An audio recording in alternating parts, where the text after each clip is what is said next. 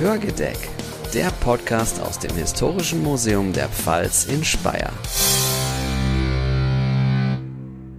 Der höchste Berg der Welt, der Mount Everest, wurde 2021 rund 800 Mal bestiegen. Klettern ist ein Sport, der sich zunehmender Beliebtheit erfreut. Man geht körperlich an seine Grenzen, lernt Risiken abzuwägen und wächst im wahrsten Sinne des Wortes über sich hinaus. Bereits Kaiser Maximilian I., auch genannt der letzte Ritter, musste 1484 seine ganz eigene Erfahrung beim Klettern machen. Er war auf Gamsjagd an der Martinswand, einer steil abfallenden Felswand in Tirol, als er sich verstieg und plötzlich weder vor noch zurück konnte. Der Legende nach harrte er zwei Tage und zwei Nächte auf einem schmalen Felsvorsprung aus, bis ihn ein Bauernjunge fand und über eine verborgene Stiege zurück ins Tal führte. Doch als der Kaiser sich bedanken wollte, war der Junge spurlos verschwunden. Zum Gedenken an seine Rettung ließ Maximilian den Felsvorsprung zu einer Höhle erweitern. Diese ist auch heute noch ein beliebtes Ausflugsziel, die sogenannte Kaiser-Max-Grotte in Tirol. Mein Name ist Till Kronsfurt und ihr hört Hörgedeck, den Podcast aus dem Historischen Museum der Pfalz. Diesen Podcast produzieren wir begleitend zur rheinland-pfälzischen Landesausstellung Die Habsburger im Mittelalter, Aufstieg einer Dynastie. In dieser Folge spreche ich mit meinen Gästen nicht nur über die Abenteuer des letzten Ritters Maximilian I., sondern wir haben auch Gelegenheit, ihn und seine waghalsigen Unternehmungen mit einer Psychologin zu analysieren und wir widmen uns auch noch der Trendsportart Bouldern. Ich kann mich jetzt mit Maximilian Krüger unterhalten. Er ist Doktorand an der Universität Innsbruck und forscht zu Maximilian I. Hallo, Herr Krüger. Ja, hallo, grüß Sie. Herr Krüger, was war Maximilian denn für ein Mensch? Ganz zweifellos ist er eine Ausnahmeerscheinung gewesen, selbst in seiner Zeit, wo wir ja wirklich Leute haben, wie denken wir an Michelangelo oder Albrecht Dürer, wo wir wirklich Gestalten haben, die faszinierend sind. Maximilian begegnet uns einerseits als Traditionalist, aber eben auch als ein Modernisierer. Einerseits bleibt er mittelalterlichen Traditionen verhaftet Andererseits zeigt er sich aufgeschlossen gegenüber den Vorboten der Moderne und den großen Entdeckungen seiner Zeit.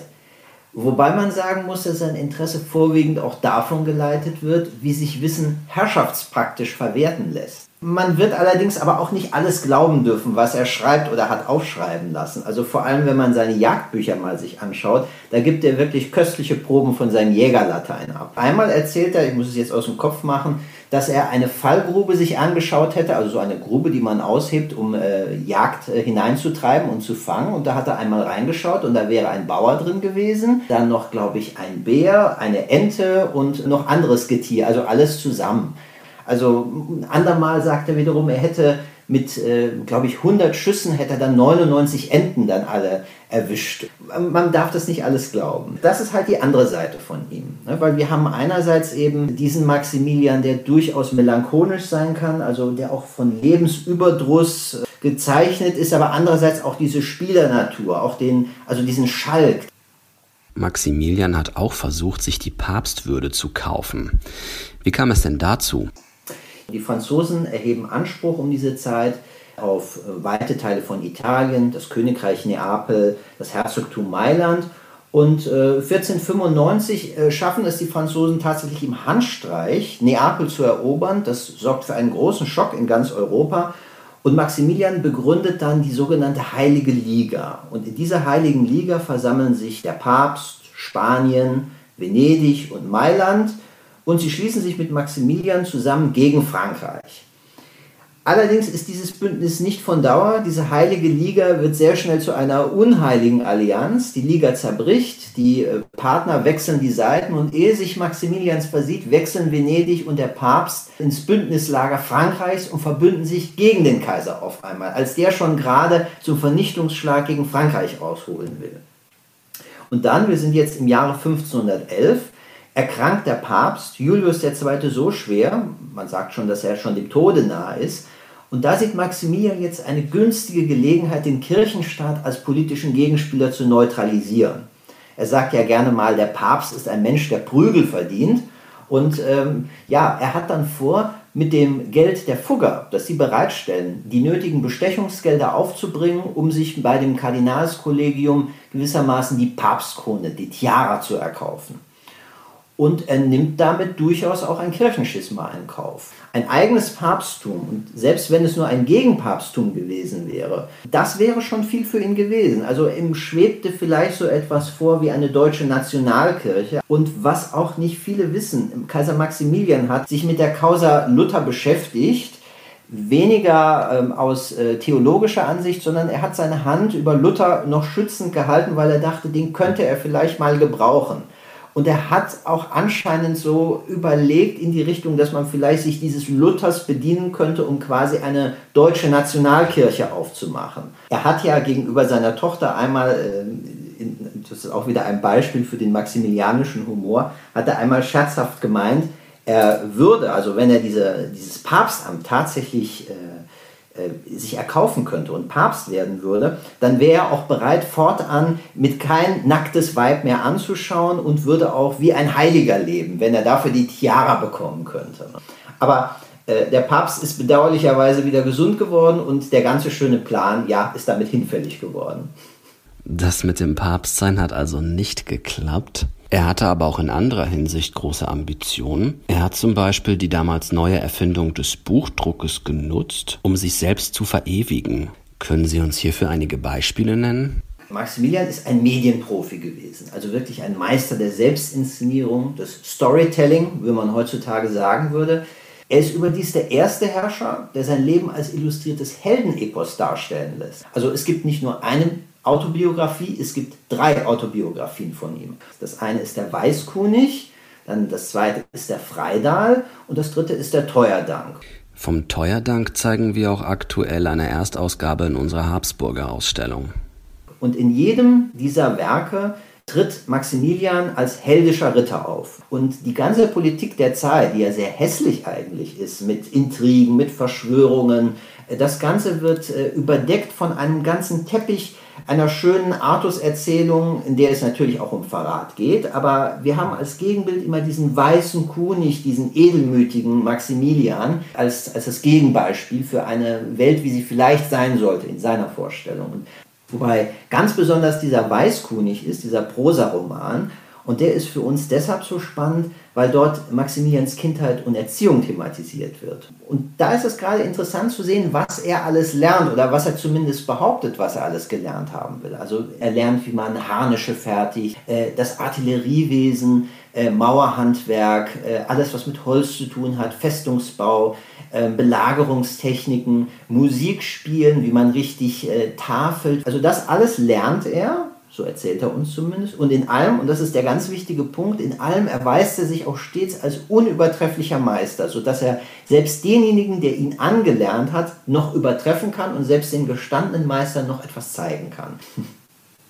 Die Charakterisierung von Maximilian erinnert mich an Romane von Karl May, in denen die Figur des Old Shatterhand ja auch immer in allem unübertroffen war. Deshalb muss ich da nochmal nachhaken, weil Sie von Autobiografien gesprochen haben. Inwieweit klaffen denn in den damaligen Büchern, die Maximilian dargestellt haben, Realität und Romanfiktion auseinander? Da muss man unterscheiden ganz klar zwischen Weißkunig und Freidal und Teuerdank. Also Freidal und Teuerdank, die kann man ein bisschen zur Seite tun, aber den Weißkunig, den muss man eher wirklich als eine Chronik werten. Ereignisse werden wirklich dargestellt aus seinem Leben, zum Beispiel das Kufsteiner Blutgericht, wo Maximilian wie ein äh, Barbarenfürst wirklich die äh, Belagerten, die sich dann ergeben mussten, wirklich dann durch das Schwert hinrichten lässt oder dass der Bürgermeister von Antwerpen enthauptet wird. Also das sind alles Sachen, die sich wirklich vollzogen haben und die er dann auch, äh, wie gesagt, textlich wird das erwähnt äh, und natürlich auch druckgrafisch. In diesen Holzschnitten wird das gezeigt. Was erzählt wird, das ist durchaus korrespondiert sehr mit der Realität und mit seinem Leben. Richtig ist, dass sich Maximilian ganz bewusst als Ritter inszeniert hat. Also man hat das ganze Spektrum spätmittelalterlicher Turnierkultur vor sich. Also die Lanzen zersplittern, die Tatschen, die Schilde, sie fliegen durch die Luft, die Kämpfer stürzen aus den Satteln. Das gehört alles rein zu dieser Inszenierung des letzten höfischen Ritters wohlgemerkt.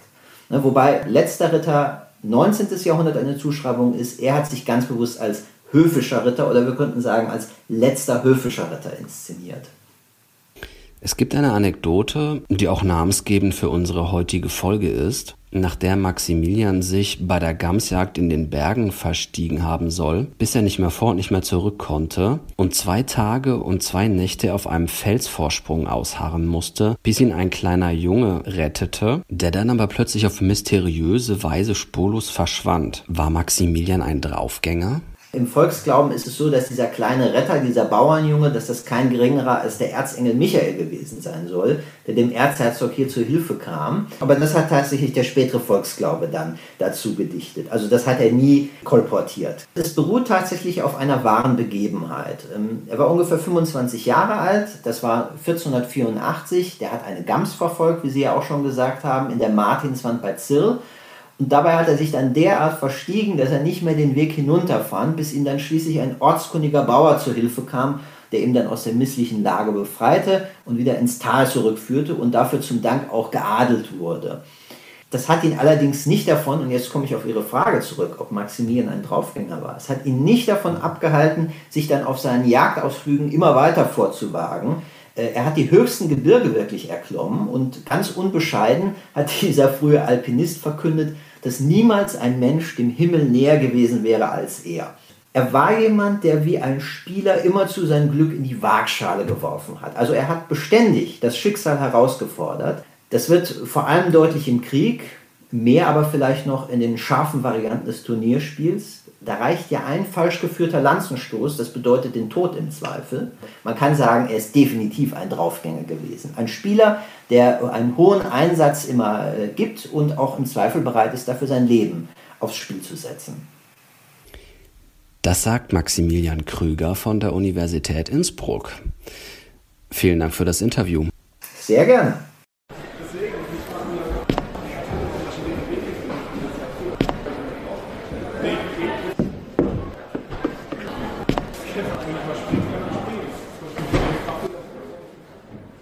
Nach diesem Einblick in Maximilians Persönlichkeit sprechen wir nun über das Bouldern. Das kommt euch vielleicht wie ein ziemlich harter thematischer Schnitt vor, aber ihr könnt euch darauf verlassen, dass wir nachher auch noch die Verbindung zwischen Maximilian und dem Bouldern ziehen. Verbunden bin ich jetzt mit Niklas Nanzig. Er studiert Sportökonomie und arbeitet in der Boulderhalle Studio Block in Mannheim, in der wir auch die Atmos aufgenommen haben, die ihr gerade hören konntet. Hallo, Herr Nanzig. Hallo. Was ist beim Bouldern denn das Besondere im Vergleich zum herkömmlichen Klettern?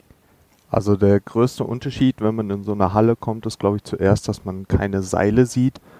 Also es ist ja alles in Absprunghöhe mit dicken Matten drunter, so Weichbodenmatten, wie man die jetzt auch aus dem Turnunterricht kennt.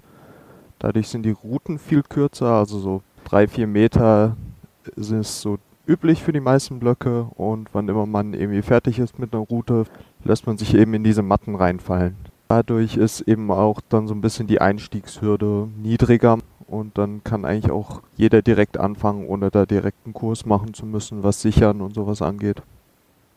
Gibt es ein bestimmtes Klientel, das man beim Bouldern besonders häufig trifft?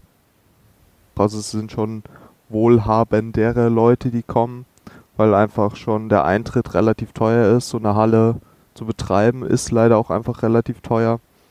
Und das Equipment kostet doch schon Geld. Das ist jetzt nicht wie Joggen gehen, wo man einfach sich Schuhe packt, rausgeht und los.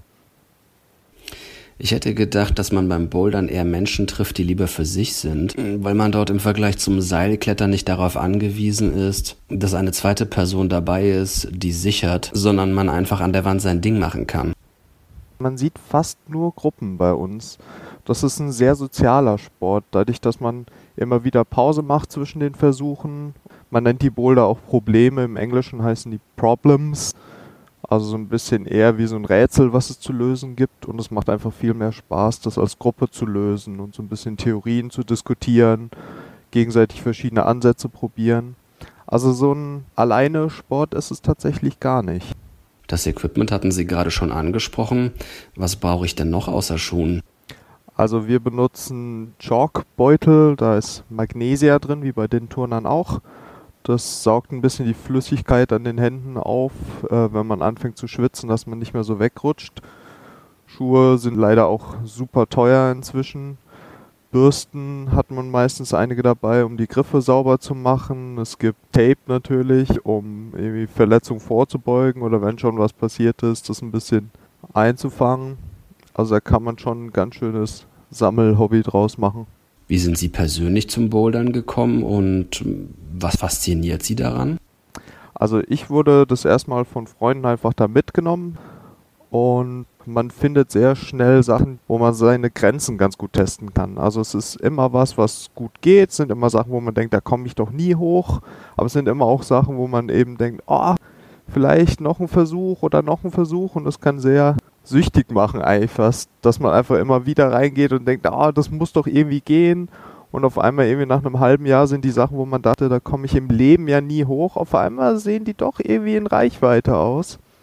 Und so ist es so ein bisschen, dass man persönlich daran wächst. Das finde ich ganz faszinierend. Das macht super Spaß. Das klingt wirklich nach sehr viel Spaß. Niklas Nanzig, vielen Dank für das Interview. Sehr gerne.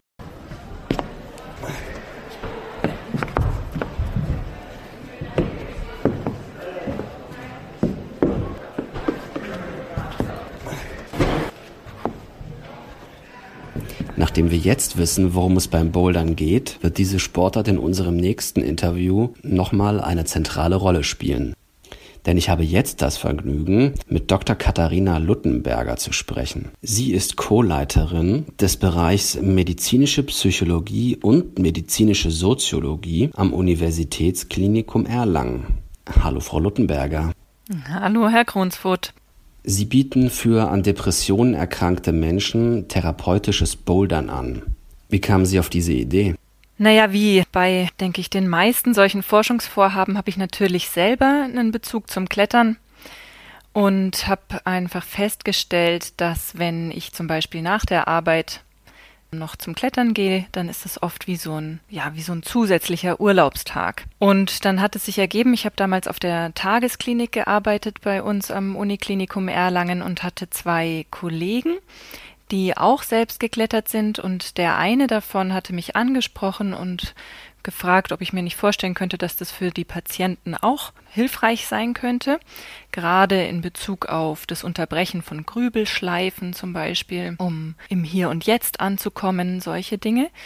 Und dann haben wir eine erste Pilotstudie gemacht mit ambulanten depressiven Patientinnen und Patienten, sind mit denen einmal in der Woche zum Bouldern gegangen in der Boulderhalle und haben sie eben vorher und nachher befragt zu ihrer Stimmung, zu den Symptomen der Depression und haben, wie gehofft, sage ich mal, festgestellt, dass die tatsächlich deutlich profitiert haben von dieser doch ja eher niedrigschwelligen Intervention, muss man ja sagen. Zehnmal zwei Stunden in der Boulderhalle ist jetzt keine jahrelange Therapie. Und dann habe ich im Nachgang noch eine weitere große Studie in drei Städten, bei uns in Erlangen, dann in einem ländlichen Gebiet südlich von München und in Berlin auf die Beine gestellt und auch da haben wir wieder ambulante depressive Patienten untersucht. Und es hat sich einfach herausgestellt, dass ähm, ja die Patientinnen und Patienten sehr von dieser Form der Therapie profitieren, sehr von diesem Klettern profitieren. Wir haben auch sehr ja enthusiastische Rückmeldungen dazu bekommen. Zum Beispiel? Eine besonders hübsche Rückmeldung, wenn man sich vergegenwärtigt, dass sie von einem Menschen mit Depression kommt, war, dass mal jemand gesagt hat, wissen Sie, das ist doch gar keine richtige Therapie, das macht ja Spaß. Eine andere Rückmeldung, die wir immer wieder so oder so ähnlich bekommen, ist, dass die Menschen sagen, wenn ich jetzt zu Hause Schwierigkeiten habe, irgendwas zu machen, also Depression ist ja eine Erkrankung, die dadurch gekennzeichnet ist, dass man sehr wenig Antrieb hat. Das heißt schon, morgens aufzustehen, sich die Zähne zu putzen, aus dem Haus zu gehen. Das sind oft Dinge, die diesen Leuten schon unglaublich schwer fallen, wo sie schon richtig viel Energie investieren müssen, sodass der ganze Tag und der ganze Alltag wie so ein unüberwindlicher Berg erscheint. Und da kriegen wir eben oft die Rückmeldung, dass die Menschen sagen, wenn ich jetzt zu Hause irgendwas machen muss und ich weiß gar nicht, wie ich das schaffen soll, dann überlege ich mir, wie hätte ich es denn beim Bouldern gemacht. Was die Menschen damit meinen, wenn sie das sagen, ist, dass wir eben beim Bouldern sehr viel Wert darauf legen, dass wir die Ziele Schritt für Schritt angehen. Griff für Griff so eine Route hochsteigen und uns nicht, wenn wir unten stehen, gleich die ganze Route vornehmen und dann quasi wie überwältigt sind und uns nicht mehr trauen, sondern dass wir die eben in Einzelteile zerlegen. Und das ist einfach so eine, so ein, ja, ich sag jetzt mal Trick, der auch im Alltag total hilfreich sein kann. Dass es beim Bouldern sogar wörtlich um das Lösen von Problemen geht, haben wir gerade bei meinem vorherigen Gespräch schon gehört. Haben Sie sich fürs Bouldern entschieden, weil das eine Unterart des Kletterns ist, die man besonders gut indoor ausüben kann und bei der man nicht raus an die Felswand muss? Oder warum gerade Bouldern? Das hat mehrere Gründe. Also einer ist sicherlich äh, pragmatisch, dass wir Boulderhallen sehr viel häufiger finden als Kletterhallen also Seilkletterhallen. Und dass in einer Boulderstunde die Patientinnen und Patienten auch viel mehr zum tatsächlichen Klettern, Bouldern kommen, als in einer Kletterhalle, wo ja immer nur die Hälfte klettert und die andere Hälfte sichern würde. Aber ganz praktisch gab es zumindest zu dem Zeitpunkt auch äh, mehr Boulderhallen als Kletterhallen. Die Sache mit dem Felsen ist sicherlich ein Projekt, was sehr wünschenswert und sehr vielversprechend wäre, aber was natürlich noch viel komplizierter ist. Man muss da hinfahren, äh, man muss Felsen finden, die natürlich geeignet sind. Die Sicherheitsaspekte sind vielfältiger als in einer Halle und deswegen haben wir das noch gar nicht gemacht mit Patienten. Führen Sie das Bouldern statt einer Gesprächstherapie durch oder zusätzlich? Im Prinzip weder noch, sondern ganz grob gesagt ist es so, dass wir mit unserer Boulder-Therapie, mit unserer Gruppentherapie, ne, zehn mal zwei Stunden in der Gruppe, wollen wir keine Konkurrenz aufmachen zu einer individuellen Einzeltherapie, die die Patientinnen und Patienten vielleicht ohnehin nebenher noch haben. Die Gruppentherapie mag für einige voll, völlig ausreichen, aber sicherlich gibt es etliche, die begleitend auch eine individuelle Einzeltherapie brauchen und ich möchte da gar nicht, äh, gar keine Konkurrenz aufmachen in dem Sinn. Was wir machen, ist kein Boulder-Kurs, wo jetzt jemand einfach das Bouldern erlernt, sondern wir nennen das Boulder-Psychotherapie.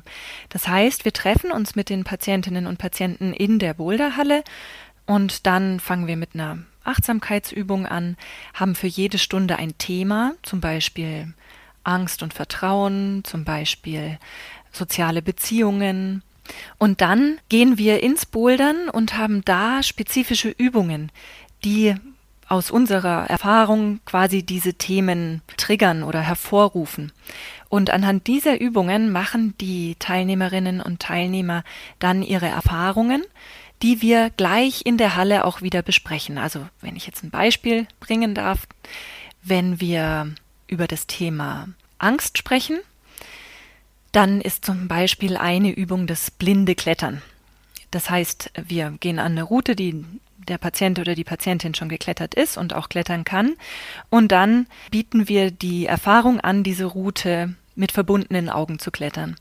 Sobald man das sagt, passiert natürlich gleich was in der Patientin oder dem Patienten. Das heißt, es kommt erstmal Angst, oh Gott, wie soll ich das schaffen? Was? Klettern ist schon mit offenen Augen schwierig, Hilfe und dann sehe ich es gar nicht oder so. Und dann sehen wir, wie gehen wir jetzt damit um, ja? Also lassen wir uns jetzt von dieser Angst ähm, entmutigen, abhalten, das zu machen oder gibt es was, was uns helfen kann, jetzt trotzdem uns auf diese Erfahrung einzulassen zum Beispiel.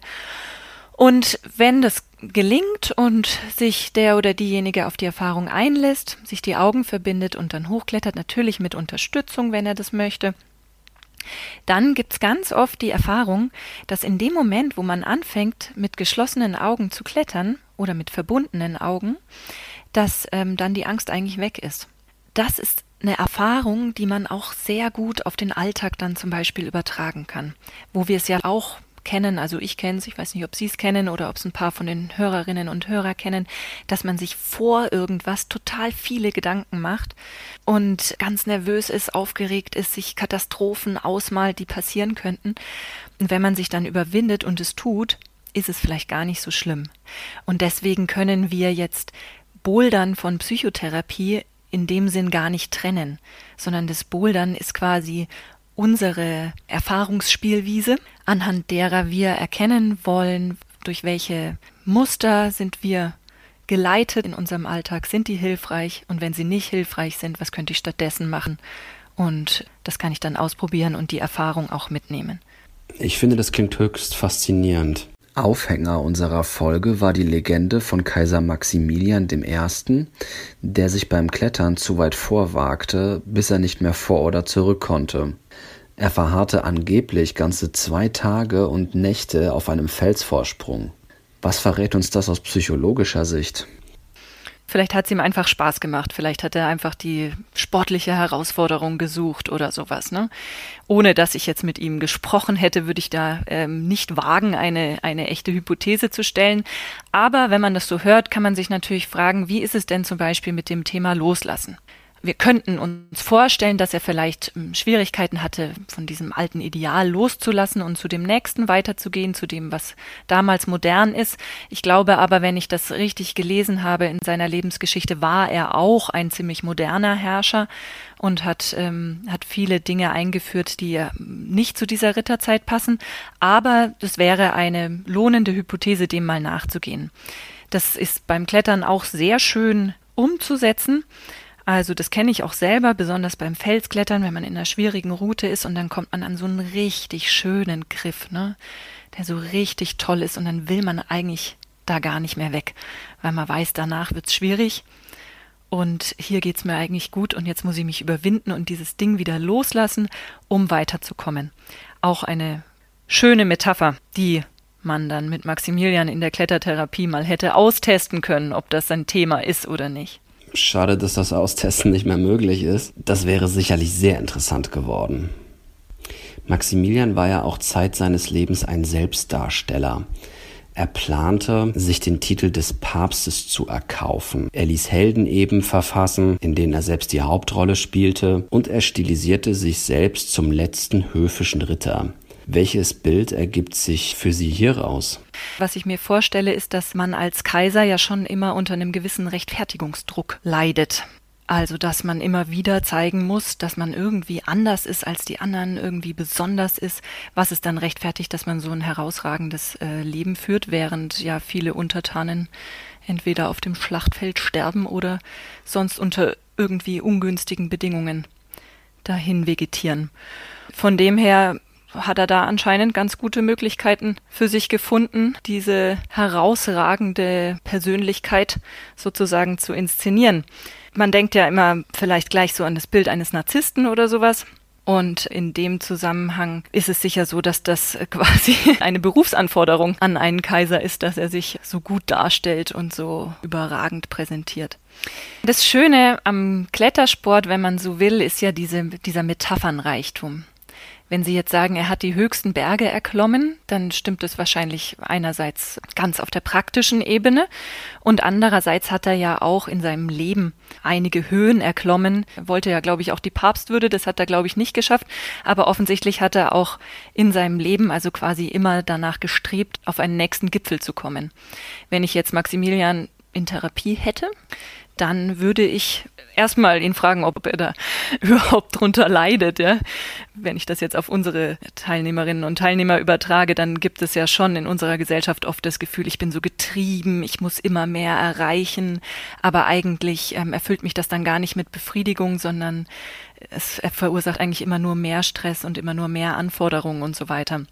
Dann könnte man so ein Beispiel ganz gut hernehmen und sagen, okay, warum muss ich denn immer die schwerste Route jetzt hernehmen? Wieso kann ich nicht auch einfach mal was machen, was Spaß macht? Das wäre jetzt für einen Kaiser wahrscheinlich eher ein schlechter Ratschlag, also in Bezug auf seine Herrschaftsabsicherung als ja doch eher auch immer wieder herausgeforderter König oder Kaiser muss er natürlich auch immer wieder Beweise dafür liefern, dass er besonders ist, dass er herausragt. Eine psychotherapeutische Sitzung mit Kaiser Maximilian. Dieses Gedankenexperiment wagte mit uns Katharina Luttenberger vom Uniklinikum Erlangen. Vielen Dank. Danke auch. Der letzte Ritter an der Felswand. Kaiser Maximilian und die Faszination Klettersport. Das war der Titel unserer heutigen Folge. Maximilian Krüger sprach über den Draufgänger Kaiser Maximilian, dem royalen Extremsportler, der bis an seine Grenzen und manchmal auch darüber hinausging, besonders beim Klettern. Was am Bouldern so besonders ist, darüber gab uns Niklas Nanzig einen kurzen Einblick.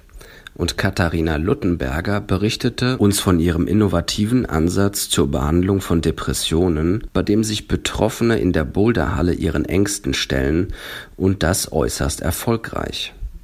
Ein großes Dankeschön geht an meine Kollegin Susanne Schilz, die in der Boulderhalle die Atmos aufgenommen hat, die ihr im Laufe dieser Folge hören konntet. Beim nächsten Mal sprechen wir über Fake News. Diese sind nämlich keine Erfindung der Neuzeit, sondern wurden bereits im Mittelalter verbreitet. Über zwei besonders prominente Fälle sprechen wir in der sechsten und letzten Folge der ersten Staffel dieses Podcasts.